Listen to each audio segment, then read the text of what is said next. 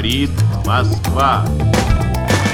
Je crois aux forces de l'esprit. Pour, allez, amuser la galerie. There is no alternative. Des astres, l'alignement des astres. Aber das ist die Auffassung des Bürgertums. Time will tell. Russe Europe Express, Jacques Sapir. Clément Olivier. S'il le faut, nous quitterons l'OMC, il nous entube depuis des années et cela n'arrivera plus jamais. La phrase n'est pas signée Jean-Luc Mélenchon ni Nicolas Maduro. Et encore moins Xi Jinping, elle est de Donald Trump, le pensionnaire de la Maison-Blanche qui réitérait mi-août sa fameuse menace de claquer la porte de l'Organisation mondiale du commerce qu'il accuse d'accorder un traitement de faveur au rival chinois. Et si cette petite phrase ne doit être prise évidemment que pour ce qu'elle est, c'est-à-dire une menace tapageuse en plein processus de négociation, eh bien elle donne quand même une bonne idée de l'atmosphère tendue dans les relations commerciales. Alors, 18 ans après l'adhésion de la Chine à l'OMC, un peu plus d'un an avant la prochaine présidentielle américaine, la stratégie de Donald Trump pourrait-elle se révéler payante, que ce soit économiquement ou électoralement? Euh, Peut-elle vraiment bénéficier aux travailleurs américains qui l'ont euh, quand même élu? Et puis se dirige-t-on vers une crise ouverte à l'international ou bien un compromis est-il envisageable? Voici quelques-unes des questions de ce nouveau numéro de Russe Europe Express. Let's say China. China. China. China. China. China. China. China. China. China. China. Et oui, une certaine récurrence, voilà, repérée dans ce montage un peu malicieux du HuffPost américain. Il y en a trois minutes, un en tout euh, comme ça. Si je vous passe ça, ça n'est pas seulement pour pimenter mon intro avec du mauvais esprit, mais surtout pour vous dire que ça date déjà de 2015. Autrement dit, Donald Trump eh bien, développe ce sujet euh, depuis euh, les primaires. Ça ne, ça ne date pas d'hier. On va prendre le temps d'en parler tout au long de cette émission. Bonjour, Jacques Sapir. Bonjour, Olivier. Et en face de vous, Rémi Bourgeot, bonjour. Bonjour. Et ravi de vous retrouver dans Russe Europe Express, économiste, euh, chercheur associé à l'IRIS. Vous y êtes euh, notamment spécialiste des déséquilibres commerciaux. Et ces fameux euh, déséquilibres commerciaux, Jacques Sapir, ils sont évidemment au cœur des tensions qui nous préoccupent aujourd'hui. Évidemment, c'est clair que les tensions qui ne cessent de monter aujourd'hui entre la Chine et les États-Unis tiennent beaucoup à ces déficits commerciaux. Donald Trump, dès son entrée à la Maison-Blanche, et on l'a même vu dès Mhm. avant, Avant, son entrée, euh, dès la campagne électorale euh, de euh, 2015, avait clairement indiqué qu'il souhaitait rééquilibrer le commerce entre les deux pays. Mais aussi, et ça c'est le grand non-dit des négociations commerciales, aboutir à un nouvel équilibre géostratégique. Une euh, situation qui évidemment affole un petit peu les, les marchés financiers, Jacques Sapir. Bien sûr, parce que comme cela, euh, ce qui est en train de se passer, c'est que le gouvernement américain euh, relève les tarifs douaniers sur les produits chinois et exige par ailleurs euh, des industriels américains qu'ils relocalisent leur production ou une partie de leur production aux États-Unis. Le gouvernement chinois, en rétorsion, réplique en relevant lui aussi les taxes sur les produits américains mais il utilise en même temps l'arme monétaire et il laisse déprécier la monnaie chinoise, le yuan. Mhm. Alors, euh, évidemment, cela, cette dépréciation euh, a un effet très positif sur les exportations et cela provoque en retour euh, une nouvelle poussée de colère de Donald Trump qui s'en prend cette fois-ci euh, au président euh, de la Banque centrale américaine, de la Réserve fédérale. Alors on pouvait croire au début de l'été que l'on avait atteint une forme d'équilibre d'un côté et de l'autre, seulement non. On voit que aujourd'hui, même s'il y a toujours des espaces de négociation qui sont ouverts, eh bien on voit que les questions euh, sont en train de repartir dans le sens de l'affrontement. Eh oui, mais ce sont les, les Chinois qui ont dernièrement ouvert le feu. Tout à fait. Euh, la Chine a fait un coup d'éclat euh, en relançant l'escalade de la guerre commerciale à la veille du G7. Elle a décidé une hausse de 5 à 10% selon les produits sur les droits de douane euh, qu'elle prélève évidemment sur les importations en provenance des États-Unis. Euh, et ce d'ailleurs pour un montant global des exportations d'environ 75 milliards de dollars. Alors l'administration américaine immédiatement a réagi, elle a annoncé des hausses de 5% sur les importations en provenance de la Chine. Bon, Jacques Sapir, est-ce que Donald Trump et Xi Jinping euh, veulent, veulent en découdre? On pourrait le croire. Mais en fait, le président américain, comme son homologue euh, chinois, ont besoin d'un accord d'ici la fin de l'année, voire pour euh, le président chinois un peu plus tôt. En effet, euh, pour le président chinois, il faut toujours se souvenir que l'on fêtera euh, cette année, en octobre, le 70e anniversaire de la naissance de la République populaire de Chine. Et le président chinois est donc contraint, d'une certaine manière, par cet anniversaire où il ne peut arriver en position de faiblesse, on sait à quel point la notion de face est importante en Asie, ou arriver dans une posture trop martiale parce qu'un accord est en réalité dans l'intérêt de l'économie chinoise. Euh, pour Donald Trump, il doit, quant à lui, absolument montrer avant le début de l'année prochaine que sa politique vis-à-vis de la Chine, sa politique de fermeté, paye et qu'un accord satisfaisant, tant pour les producteurs que pour les consommateurs américains, est en vue. Seulement, pour arriver à un accord, les deux hommes ont besoin de montrer leur force, de bomber le torse. Et cela explique euh, largement les péripéties de ces dernières semaines. Pour autant, vous vous interrogez, Jacques Sapir, sur le fait euh, de cibler spécifiquement la Chine. Ah oui, on peut se demander si Donald Trump cible le véritable responsable des désordres mondiaux et des problèmes de l'économie Oh américaine. Alors, là, entendu, bien entendu, euh, il y a, je dirais, un discours global euh, anti-chinois ou en tous les cas ciblant la Chine aux États-Unis qui est largement partagé d'ailleurs que ce soit par les démocrates et les républicains. Mais si on regarde euh, les statistiques, on s'aperçoit que au niveau mondial, l'Allemagne exporte plus que la Chine, que ce soit en pourcentage du PIB, mais aussi euh, en valeur. Et ça, c'est extrêmement important. Euh, L'excédent commercial de l'Allemagne est en pourcentage comme en valeur égal ou supérieur à l'excédent de la Chine. Alors on peut se poser la question de savoir si le conflit avec la Chine est réellement primordial euh, pour les États-Unis et si le véritable danger pour ces derniers, comme pour d'autres pays, ne viendrait-il pas plutôt du mercantilisme allemand. Hmm. Alors, euh, Rémi Bourgeot, euh, comment est-ce que vous, euh, vous voyez cette, cette situation? Est-ce que c'est est -ce c'est si grave que ça? Est-ce qu'on est en pleine crise? Est-ce qu'on est dans une phase de, de négociation classique mais bruyante? Alors, il y a effectivement une tentative de, de négociation en cours bon, qui est très chaotique, comme on le voit depuis plusieurs mois maintenant, en fait, euh, plusieurs années. Donc, ce n'est pas un problème euh, nouveau, euh, effectivement, parce qu'il faut se souvenir que déjà l'administration Obama, Obama, euh, s'accordait, euh, s'attachait beaucoup à la question du rééquilibrage commercial, tout en développant toute forme, euh, toutes sortes euh, de, de très grands accords commerciaux. Donc, à la fois, Obama était très inquiet de cette question-là et voulait euh, laisser une sorte d'héritage sous la forme de, de grands, de grands traités euh, commerciaux. Donc il y avait une forme de, de contradiction. Évidemment, sous l'ère euh, Trump, là, on est entré dans une logique euh, très différente, beaucoup plus marquée, euh, avec cette focalisation euh, sur la Chine euh, qui traduit en fait aussi donc cette, cette inquiétude plus ancienne sur la Chine en particulier. C'est intéressant aussi ce que, ce que vous disiez à la fin entre ce- ce- le sujet chinois et le, le- le sujet allemand, cette sorte Mhm. de, de concurrence entre les deux. Et c'est vrai que c'est pas forcément exactement les mêmes milieux, j'ai l'impression, aux États-Unis. La critique de la Vous Chine. les mêmes milieux qui s'en prennent aux Allemands et ceux qui s'en voilà, prennent aux Chinois, exactement. C'est-à-dire que la critique de la Chine est vue euh, comme quelque chose de vraiment populiste. Ça fait des années, même avant Trump, vraiment populiste, euh, question populaire.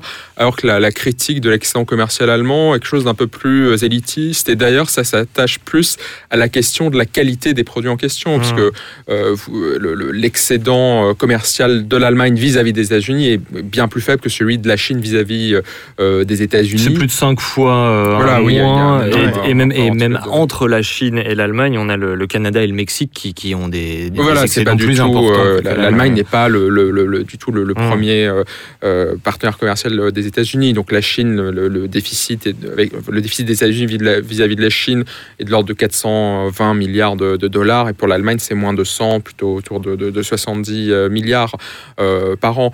Euh, Mais donc- c'est d'autres produits. voilà, il s'agit d'autres produits. Donc évidemment, ce dont on a, ce qu'on a à l'esprit, c'est c'est l'automobile, Mhm. ces automobiles euh, de luxe.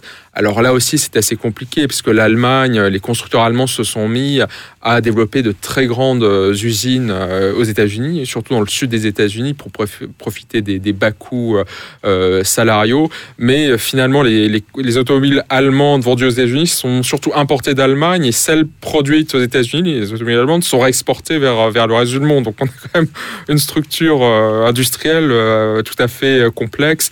On peut imaginer qu'en cas de- de- d'escalade dans les entre les États-Unis et l'Allemagne ou, ou l'Europe plus généralement, euh, les, les allemands pourraient s'arranger pour produire plus de voitures vendues aux États-Unis. euh, aux États-Unis. Mais en tout cas, on a, on a des chaînes de, de valeur très complexes.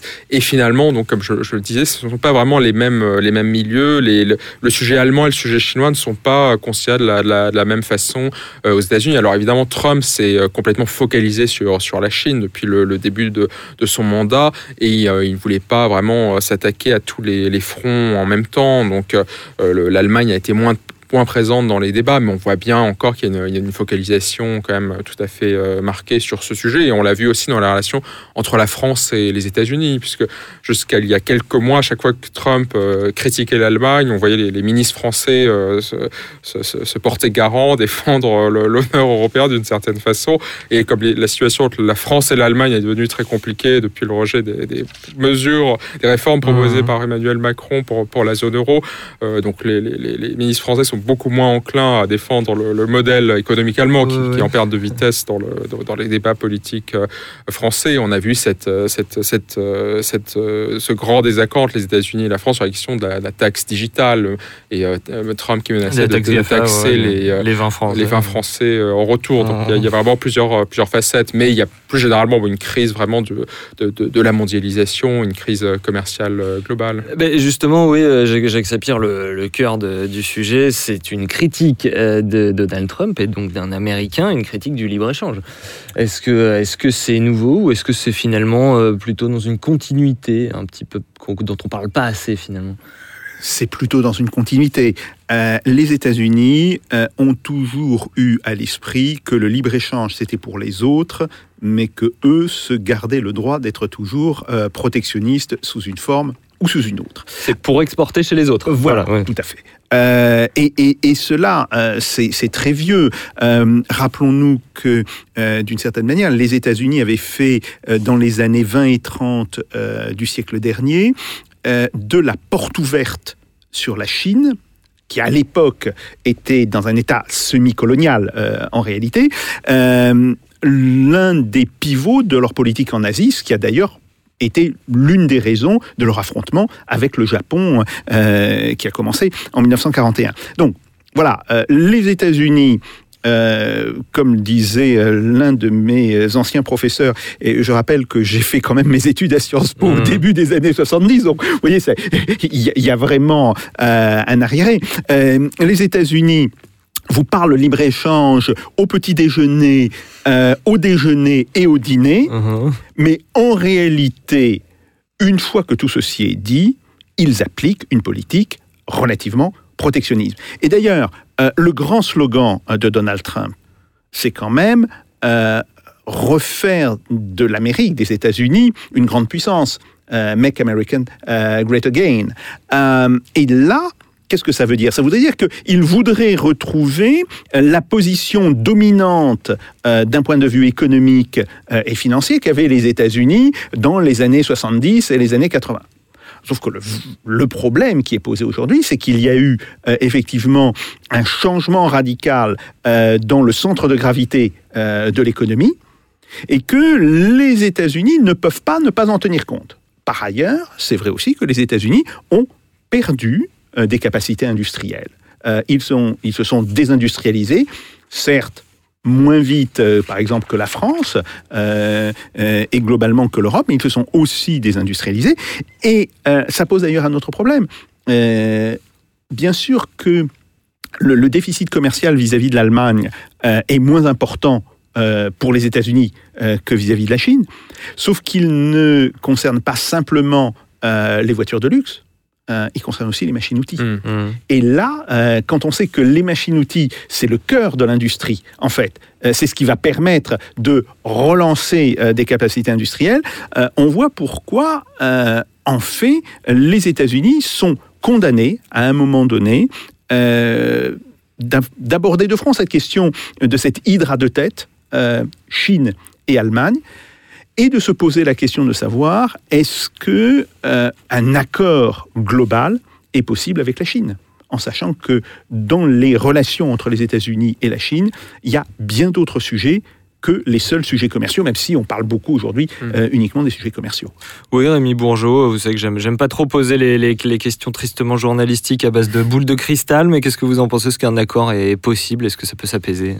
Euh, je- Il est, clair que Trump veut vraiment euh, atteindre un accord, c'est important pour lui euh, électoralement. Ensuite, euh, il y a différents types d'accords. Est-ce qu'il s'agira d'un accord vraiment solide dans le temps?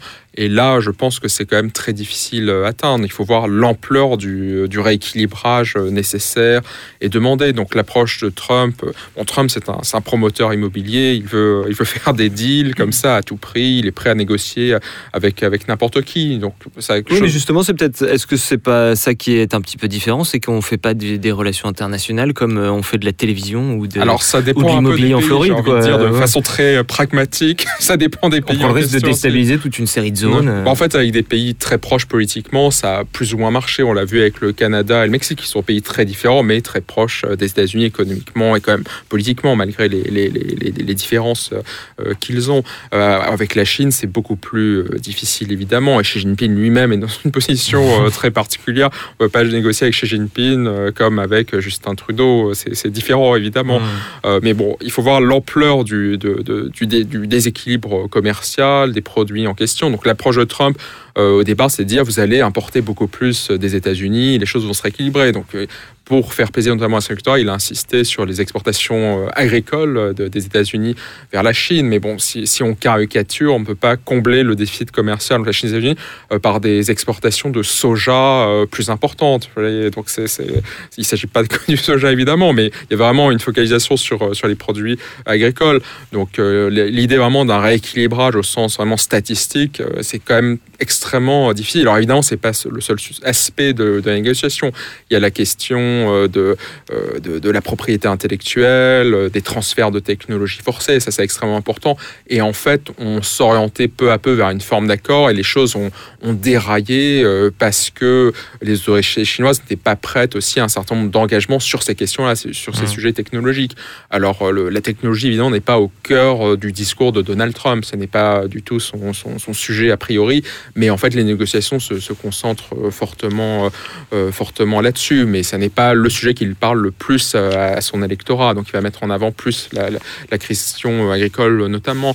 Pour revenir sur, ce que disait Jacques, effectivement, il y a une, sorte d'oscillation historique, donc, mais ensuite ces choses sont se, se déroulent sur des décennies, donc les États-Unis, c'est avant tout la défense de leurs intérêts commerciaux.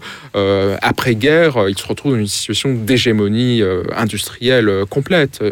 L'Europe est complètement euh, ravagée, et c'est là qu'ils développent cette doctrine euh, de- du, du libre-échange, alors qu'avant, tout au long du 19e siècle en particulier, ils se sont développés dans le contexte d'un protectionnisme en fait beaucoup plus fort que On oublie que- un peu avec nos lunettes d'européens, peut-être ensuite, oui, qu'on du peut être coup, tout à fait le- libéral voilà. et protectionniste. Oui, c'est comme ça que se con- sont construits les, les, les- les États-Unis. Oui, oui, mais nous, Européens, habitués des droits de douane beaucoup plus importants. nous, voilà. Européens, habitués aux traités européens, euh, on, on a du mal aujourd'hui à se la souvenir qu'on peut être libéral La construction européenne s'est faite aussi dans cet environnement intellectuel. Mais, euh, mais aux États-Unis, du coup, il y a aussi bon, la question des intérêts des différents euh, groupes sociaux. Et les grands groupes se sont développés et eux ont, ont continué à trouver leur intérêt euh, dans le, le- les, les délocalisations, le développement de bases industrielles dans des pays à bas coût comme la Chine, de, de structures industrielles, de chaînes de valeur à l'échelle mondiale très complexes. Et là, c'est là qu'on enfin, qu'on a vu ce- ce- cette divergence se créer entre les intérêts des, des, des uns et des autres. Donc ça, ça a mis très longtemps.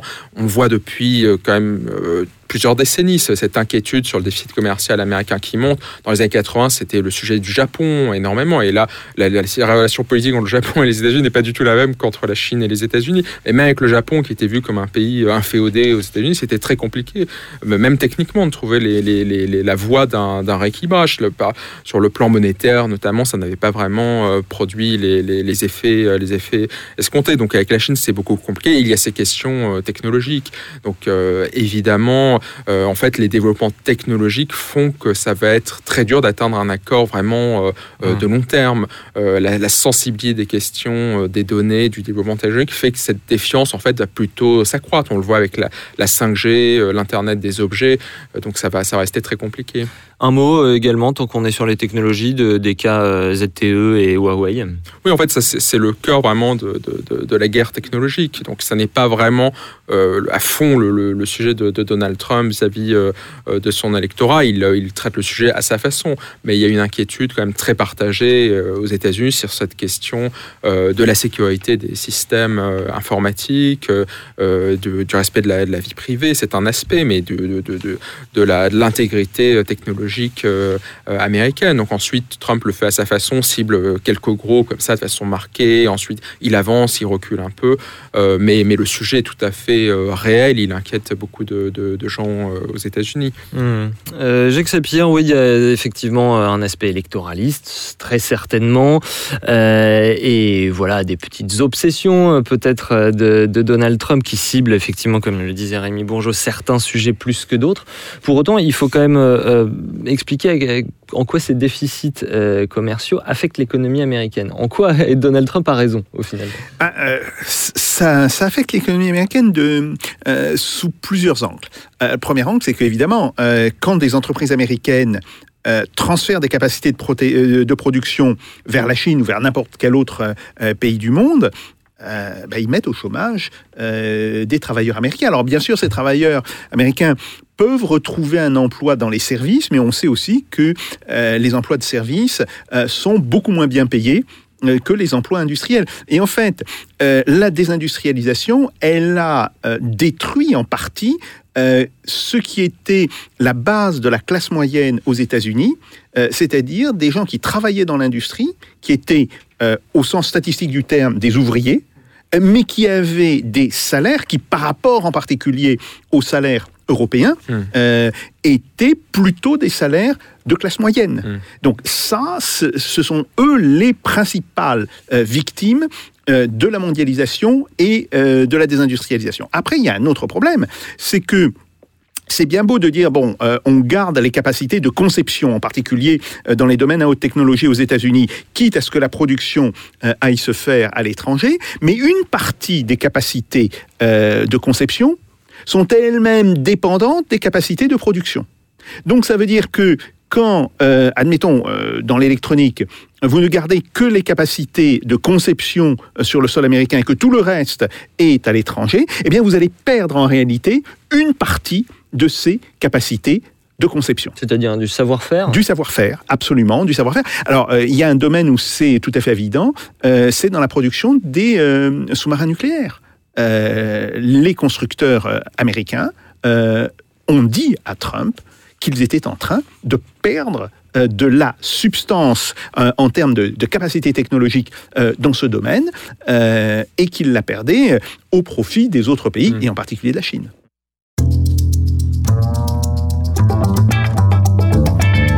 Want to buy from China? That's great. Buy from China. Buy toys from China. Russe Europe Express, Jacques Sapir. Clément Olivier. Rémi Bourgeot, votre, votre avis sur ce qui a été dit oui. Effectivement, c'est très important cette question de la, de la conception en lien avec la production. Donc, j'ai bon, j'ai- j'ai un passé d'ingénieur, ça, je suis particulièrement Mhm. sensible à, à ce sujet. Donc, il y a eu effectivement cette théorie qu'on pouvait avoir euh, euh, les, les ingénieurs d'un côté du monde et les, les ouvriers, en gros, les usines Une de l'autre. macro-division du travail. euh, on euh, voit encore, bon, c'est pas pour être obsédé par le 19e siècle, mais bon, les, grands mouvements prie. euh. industriels se sont développés avec des ingénieurs qui avaient vraiment les, mains dans le cambouis, pour, pour dire, genre pas seulement évidemment, il y a des, ça, les techniques requièrent de plus en plus des, des, des, des- concepts euh, très avancés, euh, donc il ne s'agit pas simplement de, de l'ingénieur du 19e, de l'ingénieur euh, d'usine, de, de, de, euh, de- de- d'infrastructure. Mais, euh, mais effectivement, C'est pas une pure abstraction, c'est ça que vous nous dites. non, voilà, vraiment, il y, y a- il y a un sujet très concret.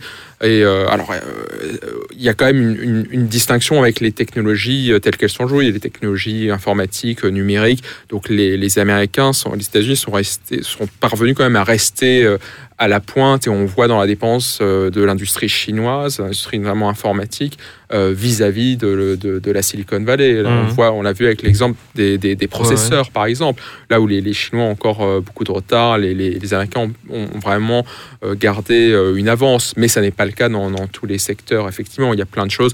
Jacques évoquait les, la, la machine-outil, donc là, plus vis-à-vis de, de, l'Allemagne, euh, évidemment. Donc là, on est vraiment sur des, conceptions qui nécessitent vraiment une interaction très forte entre production et conception. Et, euh, c'est là, effectivement, que, les États-Unis ont, souffert, alors qu'il n'y avait pas vraiment de raison sur le plan de l'avancement euh, scientifique et intellectuel. Et à propos de numérique, toujours euh, sur, les, sur les GAFA, euh, Martine Bullard faisait remarquer dans, un article au, Monde diplomatique en octobre 2018 qu'en fait les GAFA, la, les géants du numérique, la, la, Silicon Valley, etc., rejoignaient d'une certaine façon Trump contre, contre toute attente dans cette offensive contre la Chine parce qu'ils sont intéressés par le fait de pénétrer le, le gigantesque marché chinois qui pour l'instant leur échappe parce que les Chinois sont protectionnistes.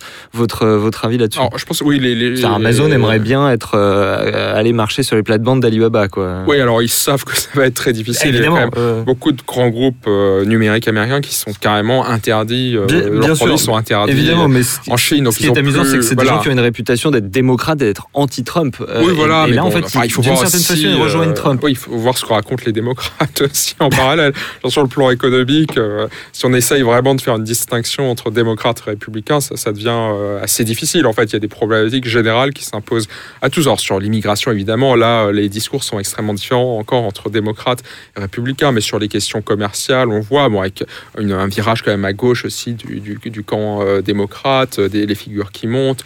On voit quand même que Joe Biden a du mal en défendant plutôt une approche euh, euh, comme dans les années 90, disons. Mais, euh, mais donc, ce n'est plus tellement une question droite-gauche en réalité sur, Mhm. sur le long terme aux États-Unis. Donc, enfin, donc les, les, les, grands groupes numériques ne sont pas vraiment contraints par cette question de la distinction démocrate-républicain.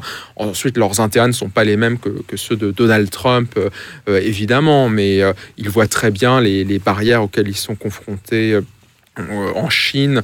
Euh, et il faut voir aussi quand même l'intégration du système euh, industriel américain, notamment dans sa composante euh, numérique. L'intégration, la Silicon Valley n'est qu'un aspect avec euh, les universités à travers le pays et euh, évidemment les, les, grands organismes étatiques, euh, le, le, ministère de la Défense, la NASA et autres.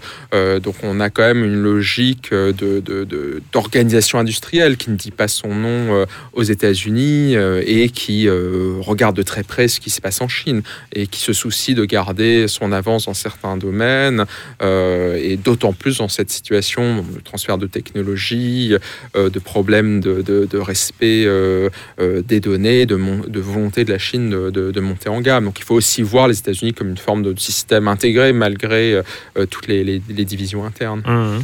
Jacques Zapier, est-ce est que cette stratégie de Donald Trump, selon vous, elle pourrait payer? Est-ce que ça pourrait marcher voilà, améliorer les, conditions d'existence de, des gens qui l'ont euh, élu.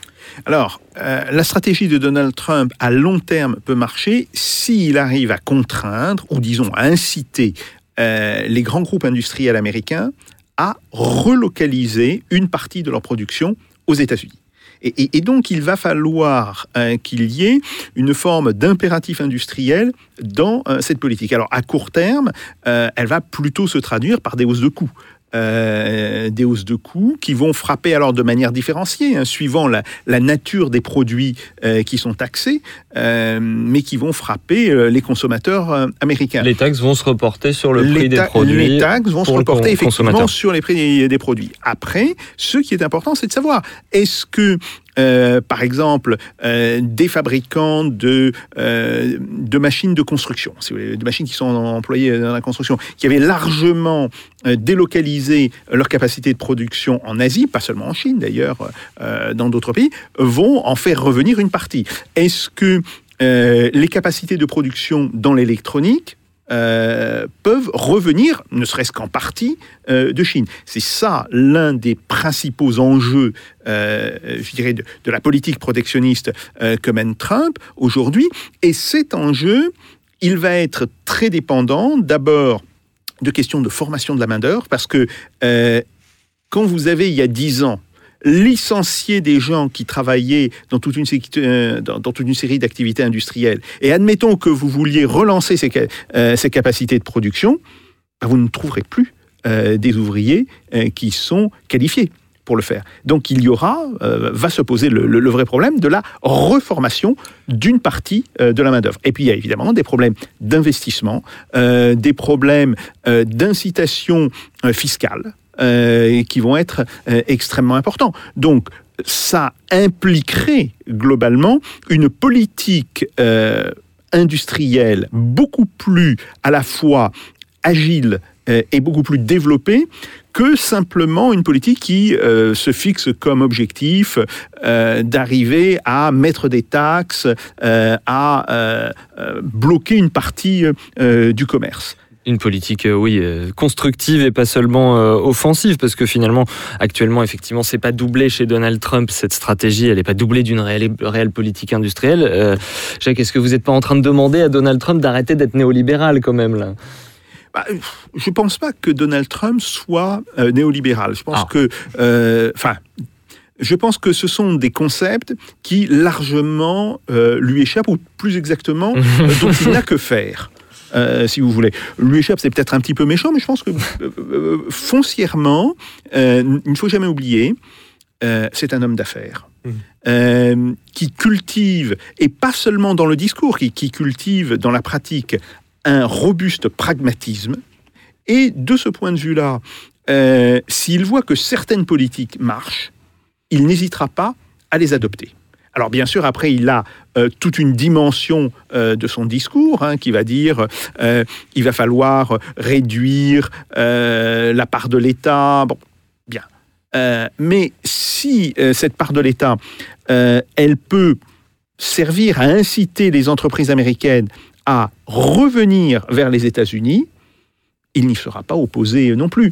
Et je pense que l'un des enjeux qui vont se poser d'ici deux ou trois ans, si on veut que cette politique fonctionne, ça va être un enjeu en particulier en termes de formation de la main-d'œuvre.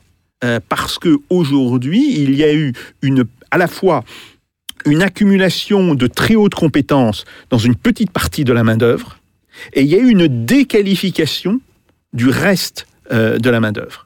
Et cette espèce de dichotomie entre euh, une petite partie de la main-d'œuvre euh, extrêmement compétente, extrêmement bien formée, et le reste euh, qui travaille euh, globalement dans l'économie de service et, et où euh, les compétences ne sont pas euh, l'un des points chez, forts. chez McDonald's. Tout à fait. Bon, euh, pour ne pas citer, euh, pour ne pas citer d'entreprise. Euh, eh bien ça, eh bien ça, ça va poser un véritable problème. Mm. Euh, Est-ce que Donald Trump en est conscient? On peut se poser la question. Euh, Est-ce qu'il est prêt à prendre des mesures euh, pour corriger justement cette espèce de distorsion au niveau du, du marché du travail, euh, ça sera très certainement l'un des enjeux Mm. euh, de son prochain mandat, euh, s'il obtient un mandat euh, euh, fin 2020. Et oui, évidemment, si je vous posais toutes ces questions, c'est parce qu'on connaît, Jacques Sapir, bien sûr, votre, votre engagement en faveur d'un protectionnisme, disons, positif, de, la part d'un État bienveillant. Pour, pour préparer cette émission, j'ai notamment relu, Jacques, je relis du, Sapir, un article que vous aviez publié dans le Monde diplomatique il y a, il y a déjà dix ans. Ça s'appelait Le retour du protectionnisme et ses ennemis. Je le recommande à nos auditeurs. Vous y plaidiez pour des mesures protectionnistes qui peuvent servir le social, l'écologie, le fait de, de protéger des entreprises fragiles qui font pas le, poids face à la concurrence internationale. Et évidemment, la, question, c'est de savoir si là, c'est, on, est vraiment là-dedans avec cette politique euh, agressive de, Donald Trump. Euh, Rémi Bourgeot, une réaction à tout ce qui vient d'être euh, dit par Jacques Zapier. Alors, je suis tout à fait d'accord sur, la question de la, formation, de la main-d'œuvre, du niveau de, compétences. Donc, on a eu vraiment cette dichotomie extrêmement forte entre d'un côté, euh, pour caricaturer, les gens de la Silicon Valley, et de l'autre, toute cette classe populaire qui a été poussée vers l'emploi de services euh, peu qualifiés et, et peu rémunérés quand même. Il, faut, y a une proportion très significative euh, des employés de la, chaîne de fast-food que j'ai évoquée qui euh, dépendent des programmes d'aide sociaux euh, américains qui ne pourraient pas ni- sinon véritablement survivre. Et à ça s'ajoute la question évidemment de, de la destruction des emplois par le progrès technologique. Donc on a ces populations qui, sont, qui ont été frappées de plein fouet à la fois par le, le, développement des technologies et surtout par, par ces délocalisations.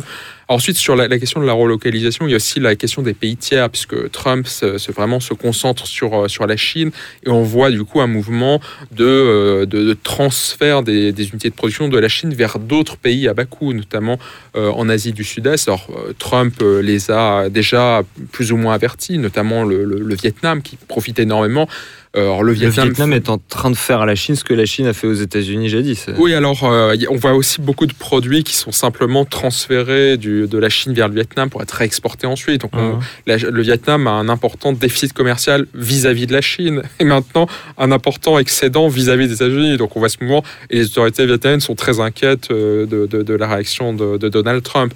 Donc aujourd'hui, on ne voit pas vraiment de mouvement de relocalisation de la Chine vers les États-Unis. On ah, voit un mouvement de, transfert de, la délocalisation. Ce qui déplacer le problème, c'est pour ça que je on a vu des grandes annonces. Bon, euh, Foxconn euh, vers, vers l'Inde pour l'iPhone, par exemple. Mais ça concerne, ça concerne beaucoup d'entreprises aussi, des entreprises japonaises euh, qui, pour éviter les, les droits douanes américains, ont transféré leurs unités de production de la Chine vers, vers des pays d'Asie du Sud-Est. Donc c'est là aussi qu'on attend l'approche plus générale de Donald Trump. Là, il se focalise sur la Chine, c'est sa démarche politique de vouloir embrasser, engager un bras de fer d'homme à homme avec un, un dirigeants étrangers, quelles que soient leurs, leurs différences. Euh, et puis parce qu'on dirait que la dernière fois ça a marché quand même auprès de ses électeurs, donc pourquoi ne pas refaire le coup quand même bah, c'est euh, le, Son style a quelque part fonctionné, mais on voit vraiment que selon les sujets, ça, ça fonctionne un peu ou euh, voire pas du tout. Bon, sur d'autres sujets comme l'Iran, on voit que là, là, il y a une sorte de, fin de non-recevoir. Ça, ça, ne fonctionne pas. Donc, mais, mais en tout cas, il a cette volonté vraiment de, de personnaliser la, question des, négociations commerciales. Mais ça l'empêche aussi d'avoir une approche plus générale. Et on voit du coup cet effet de, délocalisation de la Chine vers, euh, vers, vers l'Asie mmh. du Sud-Est. Vous parliez de, ces euh, couches les plus fragiles des, travailleurs américains. Euh, c'est vrai que il, faut peut-être dire un mot là-dessus parce que les, chiffres euh, économiques standards de l'économie américaine, ils sont plutôt positifs et même, enfin, quand on regarde un taux de chômage qui devrait être à 4%, on sait que c'est un petit peu plus compliqué que ça avec des quantités faramineuses de, de travailleurs pauvres, de, de petits boulots précaires, etc. C'est-à-dire que est-ce que, est que l'économie américaine va bien, mais le social va mal? Alors, euh, l'économie américaine va mieux euh, qu'en, disons, qu'en 2010, mmh. effectivement. Il y a eu une résorption euh, du chômage dans ce sens des agences statistiques, effectivement.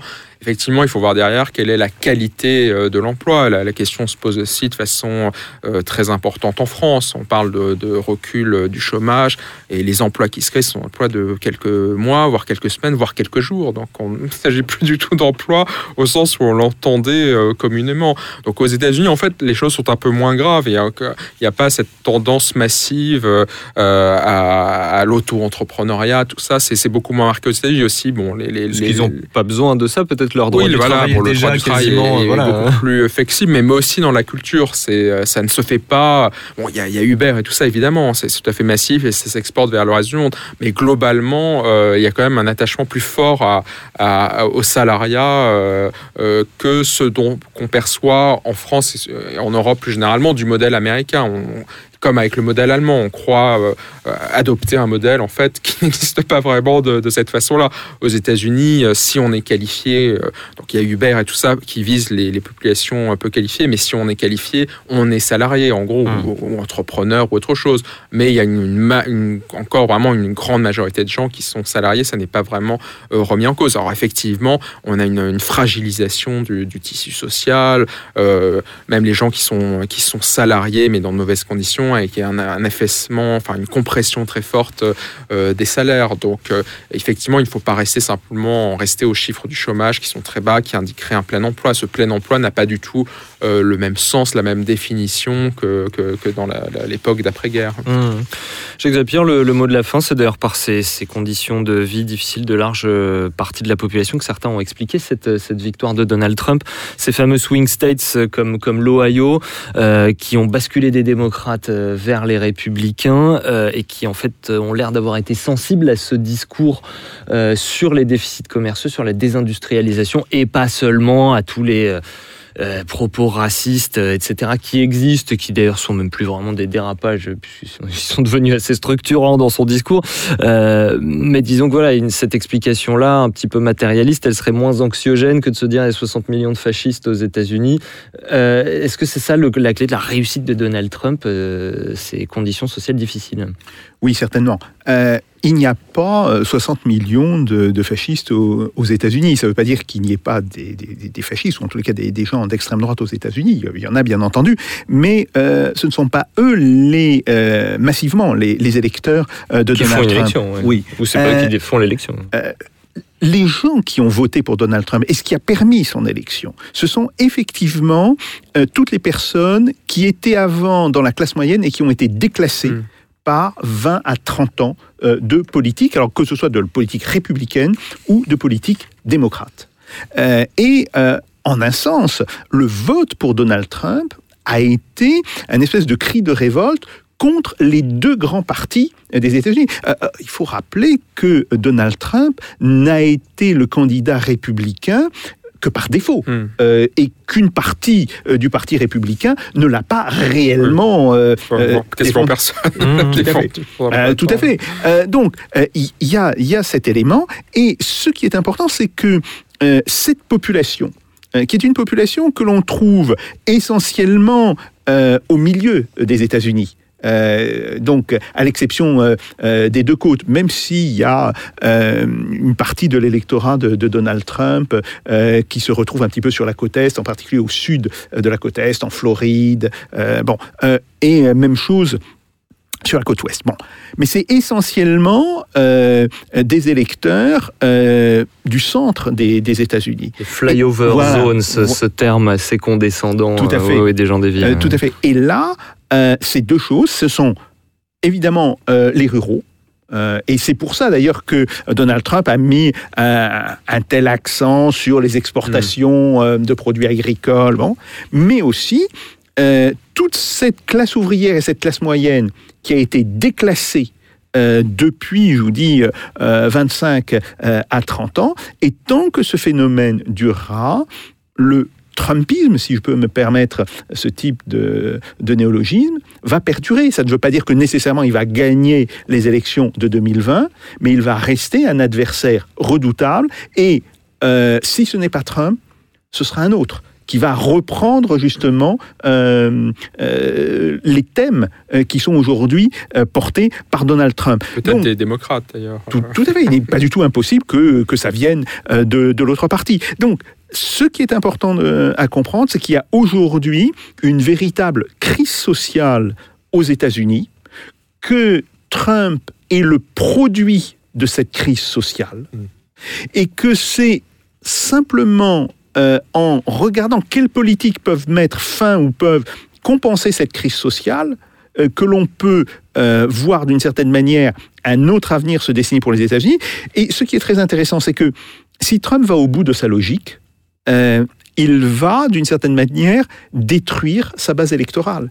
Car s'il provoque le phénomène de réindustrialisation euh, euh, aux États-Unis, hein. non, euh, alors ça va pas se jouer sur 2-3 ans, mais globalement, euh, si les politiques euh, qu'il cherche à mettre en œuvre aboutissent à ce phénomène de réindustrialisation, euh, la base électorale sur laquelle il a été élu euh, pourrait se réduire fortement, voire disparaître. Mmh. En tout cas, voilà une, continuité, comme on l'a vu euh, finalement dans l'histoire américaine de, ce personnage euh, ébouriffé, ébouriffant de Donald Trump, mais aussi une rupture avec les appareils classiques sur, sur fond de crise sociale. Merci euh, infiniment Rémi Bourgeot d'avoir été euh, des nôtres aujourd'hui. Merci bien sûr aussi à vous, euh, Jacques Sapir, et à vous tous, euh, amis auditeurs qui nous rejoignez chaque semaine en vidéo sur la page YouTube de Spoutnik France, en podcast sur toutes les plateformes. Pour vous abonner, tous les détails sur le fr.spoutniknews.com à la rubrique Russe Europe Express, attaché de production Jean-Baptiste Mendes à la technique Pipo Picci, Thibaut Picard. Et on se retrouve tous la semaine prochaine avec Jacques Sapir. En attendant, faites pas au Jacques. Salutations.